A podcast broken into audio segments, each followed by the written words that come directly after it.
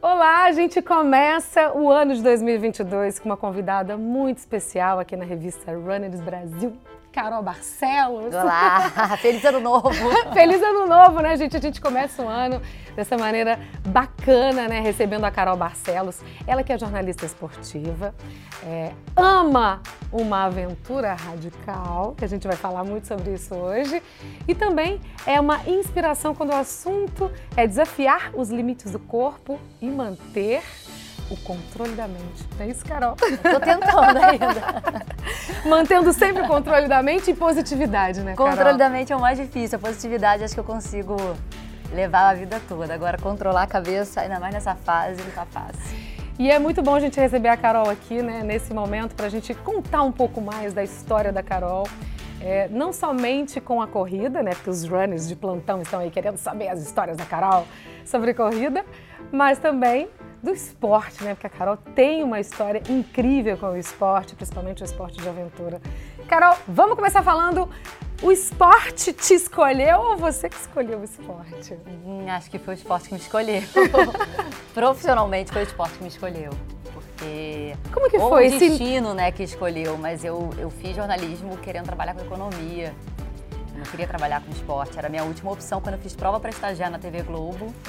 E aí a gente ranqueava, né, o que a gente queria fazer. Eu lembro que eu botei primeiro era Globo News, depois editoria, depois uma outra área e por último, eram quatro opções, a quarta minha era o esporte. Só que a eu, quarta opção. É, só que eu cheguei até a etapa final, que é um processo de seleção super longo, é quase um vestibular. E aí na etapa final, a editoria tinha uma vaga, eles não me chamaram. E alguém do esporte falou assim: caramba, mas ninguém escolheu aquela menina e tal. Na época era menina, né? Aquela menina, ninguém escolheu, ninguém escolheu. Eu já falei assim: pô, vamos, vamos conversar com ela porque eu acho que ela iria bem no esporte. E aí o Marcelo Barreto, apresentador, na época ele fazia a seleção e eu lembro da, da expressão do Barreto: ele me olhou e falou assim: sua prova de esporte não é boa. Você não queria, mas a gente não sei porque acha que vai dar certo. Ah, eu falei, que coisa maravilhosa. Falei, se essa chance me dá que eu vou fazer dar certo. E aí eu tô lá foi em 2004. E quando você, anos, você já praticava esporte? Eu sempre gostei de praticar esporte. Tá. Mas, enfim, eu tenho o hábito de ler o jornal até hoje, ler o jornal impresso, né? Eu assino o jornal impresso, que hoje em dia é raro. Mas é, para medir assim, o interesse era sempre a última parte do jornal que eu ia ler, nunca era a primeira. Então eu gostava de praticar, mas eu não acompanhava muito esporte. Assim. Uhum. Até porque na minha casa, o esporte que a gente acompanhava na minha casa desde sempre, assim, lembro pequenininha acordando até de madrugada para assistir a Fórmula 1. Uhum. Fórmula 1 em moto velocidade, que é o que meu pai gosta. Uhum. E a gente, isso a gente parava para ver e tal, mas futebol, por exemplo, meu pai não. nunca, nem Copa ele parava para ver. Hoje em dia ele fala assim, gente, liga a televisão e fala que essa menina falando de futebol. Como pode, né? Vamos falar de corrida, eu sei que os runners estão aí querendo saber como que você começou a correr. Eu comecei a correr ah, com 15, 16 anos eu, eu gostava de dar algumas corridinhas, mas assim, não tinha noção nem do que estava fazendo, sabe? Eu ia correr para correr, assim, me divertir. Eu morava na Tijuca, então eu corria muito ali na Floresta da Tijuca, nas paineiras, para quem é do Rio. Quem não é do Rio já deve ter Adolescente falar também nas correndo? paineiras. É, eu gostava, assim, eu acho que eu sempre gostei muito pela cabeça. Uhum. É um momento em que eu consigo relaxar, eu sou muito ansiosa, então esvazia um pouco minha cabeça e, de certa forma, eu organizo também o que eu quero fazer e, e meus planos. E aí eu tive vários momentos, assim, alguns eu corria mais, outros menos, mas nunca parei. Eu acho que eu sempre tinha um tênis, sempre tinha parte de tênis na mochila, onde eu tava. Mas nunca corri bem, sabe? Eu nunca fui uma boa corredora e, e acho que eu comecei a treinar muito mais forte já mais velha. Já para os grandes desafios. É, eu cheguei a treinar para. Eu fiz a primeira maratona, dois, minha filha nasceu em 2012. A primeira maratona eu fiz em 2010 só. Demorou, né? É. Eu Porque... tinha feito meia. Você não era uma apaixonada, né, por, por eu... corrida, porque existe uma as pessoas são muito aficionadas por corrida, né? A gente está falando aqui da revista Runners Brasil, as pessoas são loucas por corrida. Eu tenho, eu acho que eu tenho justamente assim, eu tenho um sentimento muito forte com a corrida. O que eu não tinha era essa parte de, ah, eu tenho que fazer tanto tempo, eu tenho que correr tanto, sabe, de organizar um treinamento. Para mim estava muito relacionado ao lazer. É porque em algum momento a corrida acabou virando meu trabalho também. E aí mudou e eu passei a treinar de outro jeito.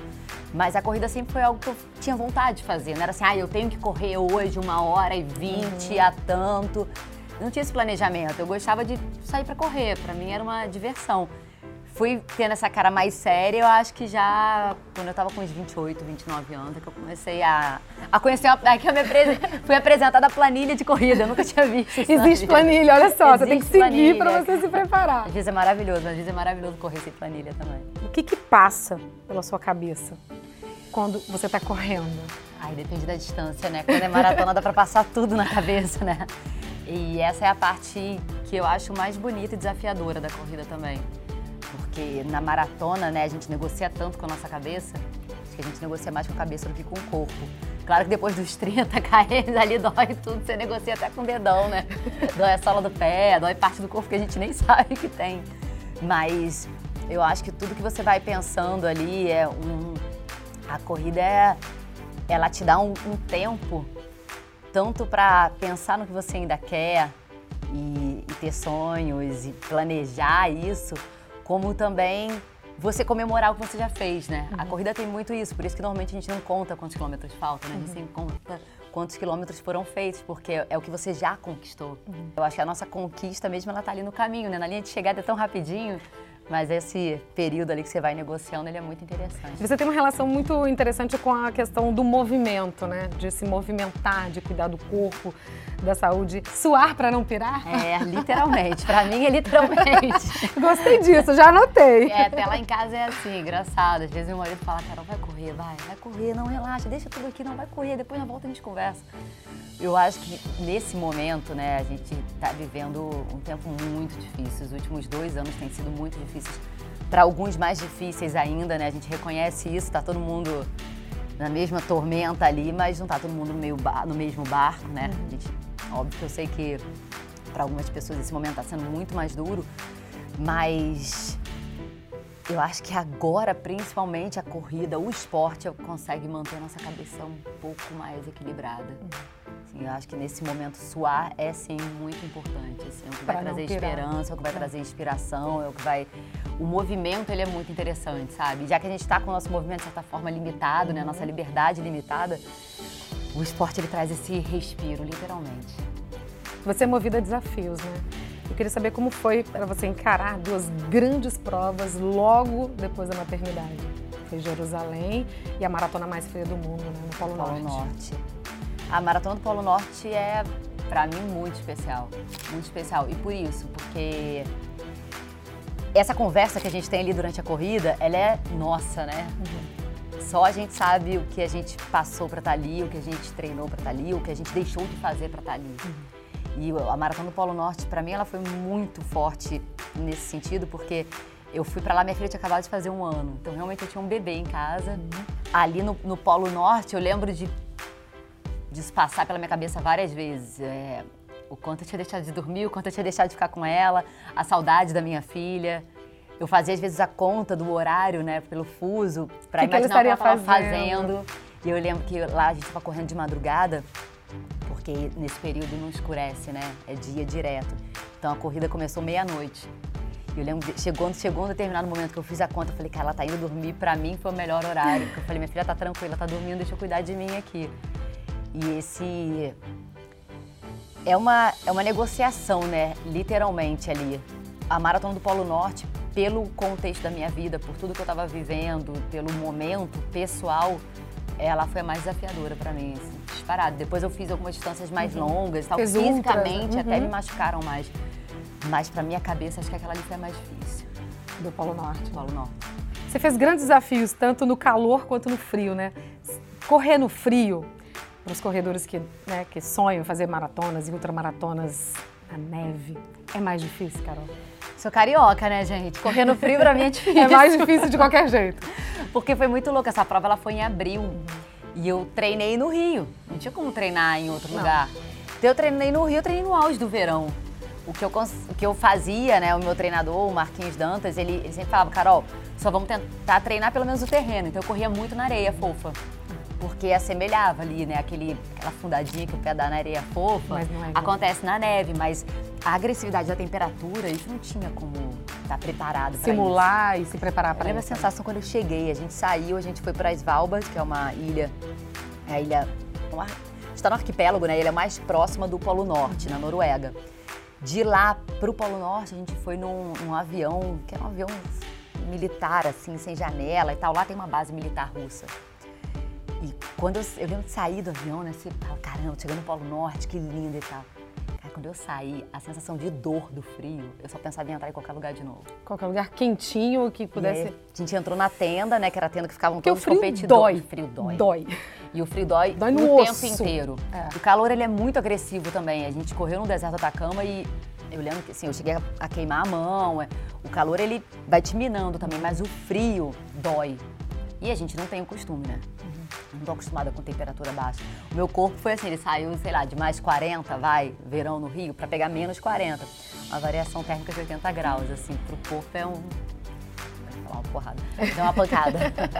E você ter a Júlia, é, em alguns momentos você pensou em desistir por ela ou você ter ela te impulsionou a continuar e chegar até o final? Acho que a gente fica mais preocupada em cuidar da gente para cuidar de uma pessoa que é a mais importante da nossa vida. Mas tudo que eu fiz assim, de aventura foi depois da Júlia ter nascido. Eu acho que ela. Acho não, a Júlia me fez ir mais longe. Era o contrário. Toda vez que eu entrava ali, que eu estava viajando, que a gente chegava para ou escalar árvore gigante, ou mergulhar, ou correr outra maratona, eu falava, eu abri mão de muito com a minha filha para estar aqui. Isso aqui tem que valer a pena, sabe?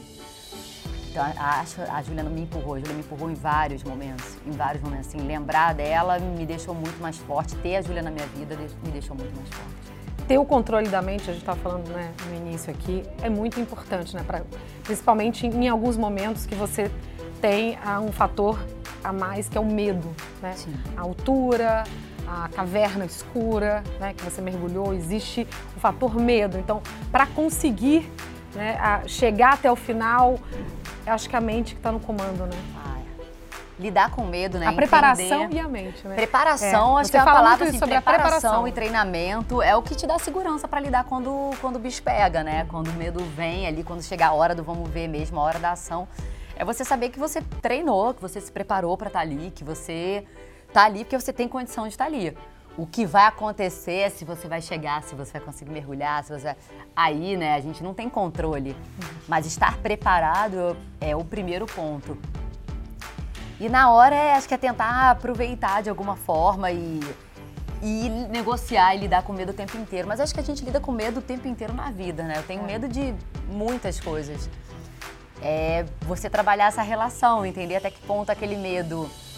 Ele é bom, o medo em vários momentos ele é bom, até porque ele faz com que você se prepare mais, né? Quando você tem medo de uma situação, você fala assim, opa, peraí, o que eu tenho que fazer para É. estar segura aqui? Então eu vou treinar mais, eu vou me preparar mais. Por outro lado, a gente tem que entender assim, até que ponto o medo ele pode te ajudar ou até que ponto o medo vai te impedir de viver grandes momentos na vida. E a forma de ver as coisas pode facilitar o processo? Acreditar é muito importante. Eu acho assim, e eu brinco às vezes com o Cleiton que, com o Cleiton Conservani, que é é curioso quando as pessoas encontram a gente, né? Porque às vezes olham na televisão e ficam vendo, ah, faz isso, faz aquilo, faz aquilo, outro. Ficam imaginando um mulherão, um cara. E, e eu não sou, né? Eu tenho 1,62m, assim. Não sou mulherão e eu acho que essa é a parte mais interessante, que é a gente saber. Eu não sou atleta, né? Não, sou atleta, não cresci como atleta, eu sou jornalista. Durante muito tempo eu abri mão até praticar mais esporte porque minhas metas eram outras. Eu estava na faculdade, eu trabalhava durante a faculdade, enfim, aquela correria que todo mundo conhece. Mas eu acho que olhar assim pra gente é a prova de que dá, sabe? Tudo dá. Eu também não imaginava que eu ia escalar uma árvore de 90 metros, nem mergulhar caverna na China, isso eu não faço de novo também, de jeito nenhum. Mas enfim, eu nunca imaginei que eu fosse viver um terço do que eu vivi. A vida deu oportunidade e acho que eu soube aproveitar. Eu, fui- eu ia treinando, fazendo planejamento e chegava lá e tentava, né? Falava assim, beleza, é agora. Só que você acreditar e querer, né? Eu acho que acreditar e querer. Às vezes a gente fala que quer alguma coisa, tem que saber o quanto a gente quer. As coisas têm um preço, né? Mas se você quiser de verdade, se quiser muito, treinar e olhar pra frente e for, eu acho que tudo acontece. E ver o desafio como uma oportunidade faz toda a diferença. Traz leveza. Encontrar essa leveza talvez seja o maior dos desafios. Porque aí tudo fica mais divertido, né? Quando você fala, poxa, não, eu tô aqui, peraí, tudo bem, eu posso chegar e olhar e falar, caraca, eu vou ter que correr 42 quilômetros. Falar, caramba, poxa, eu vou correr 42 quilômetros num percurso que eu não conheço, eu vou conhecer tanta coisa no caminho, eu vou passar por tanta gente no caminho. Tô com saúde para correr. Tô com saúde para correr, eu tô aqui, poxa, olha quanta coisa eu tenho para comemorar, né? Caramba, vou lá, vou correr 42 quilômetros, assim, é diferente, sabe? E você acabou inspirando a Júlia também a começar a correr? A Júlia, ela gosta de esporte. Ela gosta? Gosta, mas o lance da Júlia, a Júlia é mais da arte, bem mais que eu. A Júlia toca piano, faz aula de circo, dança, faz jazz e circo, né? Corrida de rua. Você já fez várias, né? Fiz. Maratonas, faz tempo meia, que eu não faço, cinco, mas já fiz dez. algumas. É uma apaixonada por corrida de rua? Assim, deu vontade de fazer? Eu gosto da energia da corrida de rua. Eu gosto. Aquela vibração, aquela largada ali, todo mundo gritando, né? Batendo palma. Óbvio que Às eu vezes tô a falando gente de nem quem corre vai. tanto, mas Não, só de então, estar naquela vibração. Eu não né? tô falando de quem vai pra brigar pelo pódio ali, que aí eu sei que essa É. galera tá na largada assim, né? Com aquele olhar tem uma tensão, sangue no olho. Mas eu, eu não, né? Enfim, não, não pra se nem condições pra também. brigar por nada, assim, de disputar nenhum pódio. Mas como eu vou pra me divertir, eu acho que aquela energia é muito boa. Carol, foram muitas aventuras, né, pelo planeta extremo. Você foi deserto Atacama, a gente falou aqui da maratona no Polo Norte, é, Jerusalém, 42 quilômetros, fora as corridas de rua.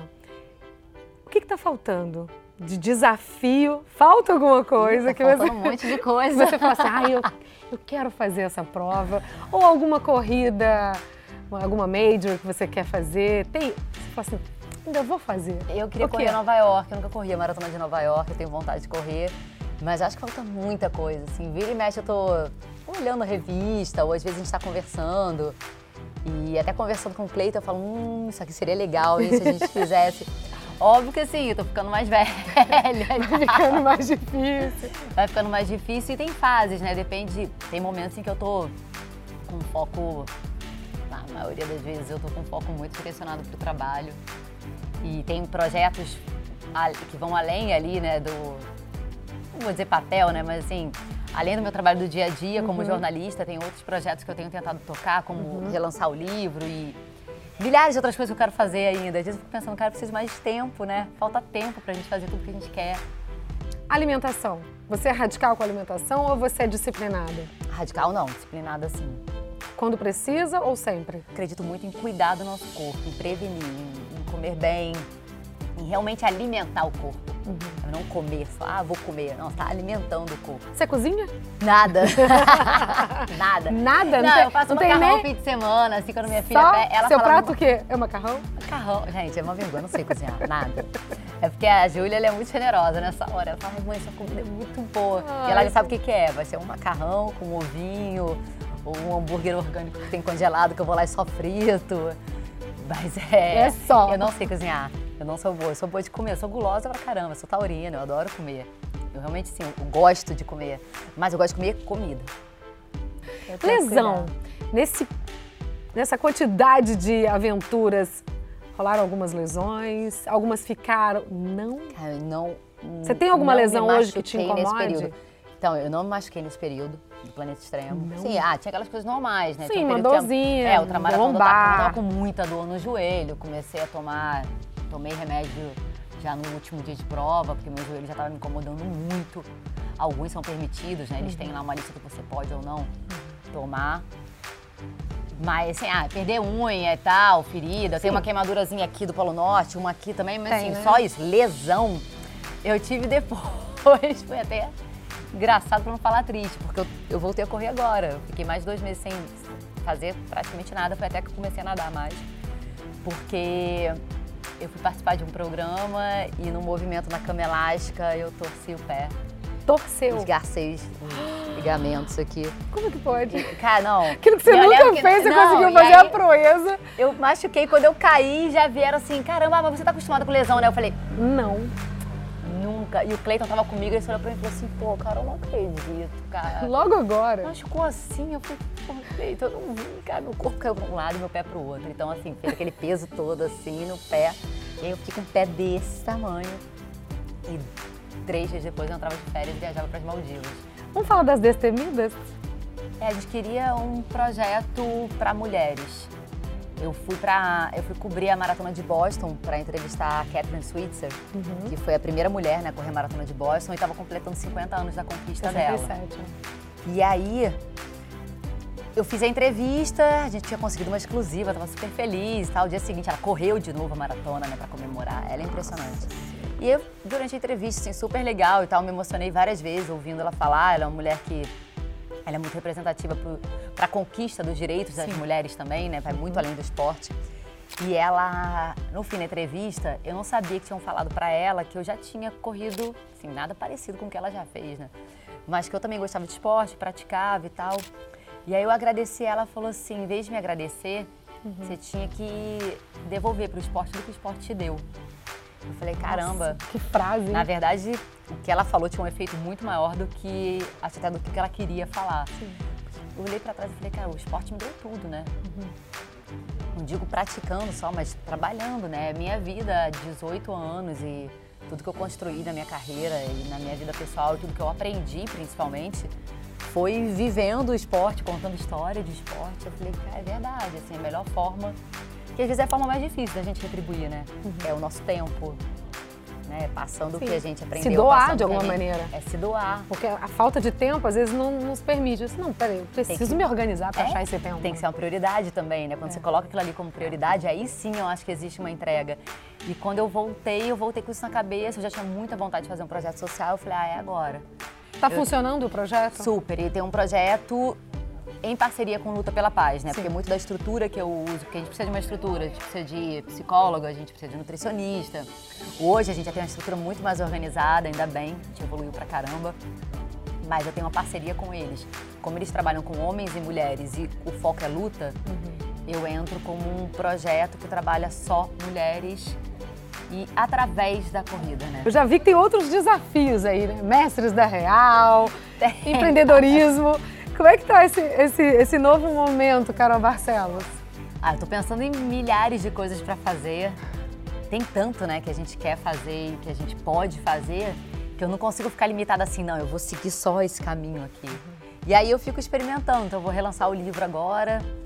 Estou lançando esse projeto do Mestres da Real. Na verdade, eu faço parte, né, do, dos Mestres da Real. São vários mestres ali. É um projeto muito legal de curso num formato mais divertido, mais dinâmico e online. Muito do que eu vou falar ali é do que eu vivi no Planeta Extremo, é do que está no livro também, sobre desafios, sobre essa relação com o desafio, comprometimento, que você, como você monta uma estratégia né, para metas ambiciosas e para grandes conquistas. Lancei a plataforma de treinamento online também, Estou pensando num outro projeto que a gente ainda está começando, então deve rolar esse ano. Pós-graduação. Pós-graduação, que era um desejo que eu já tinha, antigo, mas como agora é online, né? Uhum. Por causa da pandemia eu consigo conciliar. E Quebrando os Limites? Vamos falar do livro. Quebrando os Limites eu lancei em 2016, ano de Olimpíadas no Rio. Foi um convite da editora, a gente ficou um tempão negociando, porque eu desisti, e aí depois eu falei, não, vou sim. Aí depois eu falei, não, não quero, não quero escrever livro, não tenho nada para contar. E aí, a terceira vez que eu desisti, eu já tinha assinado o contrato. Ela falou, ó, oh, Carol, tudo bem, você assinou o contrato, mas você não quer, você falou assim, não, acho que eu tô com medo. E acho que eu tava. Porque ali no livro eu acabo falando mais da minha vida mesmo, né? Do dia a dia. É muito legal porque tira aquele glamour, né? Que você olha na televisão e fala, nossa, é tudo incrível. Não, não. Mostra o dia a dia que é parecido, né? Todo mundo fica ali no malabarismo da vida cotidiana. Carol, quais são as dicas, assim, para a gente encerrar? Para os corredores de plantão, para quem sonha em começar a correr, para os runners que estão aqui assistindo essa matéria e estão acompanhando a revista do mês de janeiro. Acho que o pessoal da Runners corre muito mais que eu, na verdade. eu que tinha que estar tá pegando dica. Eu estou precisando voltar a treinar. É, eu não sou, eu não sei se eu sou boa de dica, mas o, você falou muito do que eu acredito aqui, que é a nossa cabeça, que é a gente acreditar, a gente confiar e acreditar que vai dar certo, né? Diante de tudo, acho que tudo. Acreditar que vai dar certo. Eu tenho uma, uma medalhinha que tem uma frase que para mim é muito importante, que em vários momentos eu relembro momentos difíceis para mim ou momentos difíceis em que eu estou vendo alguém um momento difícil, sempre penso que o melhor está por vir. Acho que acreditar que o melhor está por vir na nossa vida é muito bom. Eu, muitas vezes eu lembro do que eu já vivi e fico muito feliz e falo, será que eu vou viver algo tão, tão especial de novo? Né? Eu tenho muita, A palavra gratidão ela ficou banalizada agora, mas o que eu sinto realmente é, é gratidão em relação à vida. Mas eu quero acreditar que o melhor ainda está por vir. Sim, que ainda tem muito, muito para vir. Eu tenho certeza. Carol, obrigada. Obrigada Delícia. a vocês. Fiquei super feliz. Com Adorei nossa prosa. Fiquei honrada com o convite, juro que eu falei, caramba, Runners, uma responsabilidade, né? Eu leio a revista, né? Enfim, eu acompanho. E normalmente, assim, eu vejo aquelas histórias, eu falei, caramba, será que eu vou? Tem muitas histórias incríveis e eu espero que vocês tenham curtido, que aproveitem bastante, né? Essa trajetória incrível da Carol, todas as dicas. Leiam a revista, é só baixar gratuitamente a revista Runners Brasil e aproveitem esse conteúdo que a gente faz com muito carinho para vocês. Carol, obrigada. Beijo, beijo para todo mundo, bom ano pra gente. Um beijo, feliz 2022.